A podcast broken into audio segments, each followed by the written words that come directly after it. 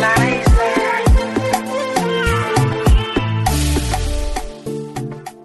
宏观看供求，微观看取舍。大家好，这里是爱尬聊，我是四品带刀护士。现在我们正式进入中东战争系列。有人说啊，以色列在巴勒斯坦建国是中东地区所有这些矛盾和战争的根源。也有人说呢。阿拉伯国家和阿拉伯各政治宗教派别的不团结，才是中东地区战乱不断的结症所在。劳伦斯不接受勋章，并不是因为。对阿拉伯人有愧疚，而是对费萨尔有愧疚。这样的交换在政治上是根本行不通的。犹太资本可以是欧洲王权的奴隶，一样也可以成为奥斯曼王权的奴隶。最早的时候呢，魏茨曼表示，犹太人在巴勒斯坦没有建立政府的企图，只是在不侵犯任何方面的合法利益的情况下向巴勒斯坦移民。因此，他一般认为比尔特莫尔纲领是犹太复国主义运动发展的关键一步，因为犹太复国主义运动从此与英国渐行渐远。而以色列武器的来源在前期主要的通路还是来自于捷克斯洛伐克的走私渠道，而中后期确实是从美、英、法等国获得了大量的武器装备。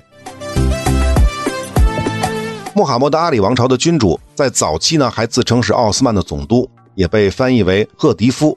但到了一战时期呢，就自称苏丹了。一战之后，则改称为国王。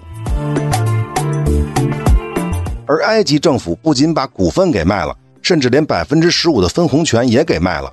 也就是说，苏伊士运河跟埃及政府就再没啥关系了。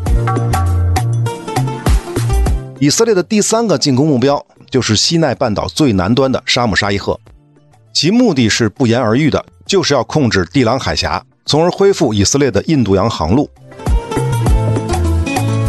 有说法说啊，在战争的第一天，纳赛尔得知埃及空军在三小时之内几乎全军覆没之后，就已经萌生了撤出西奈半岛的想法。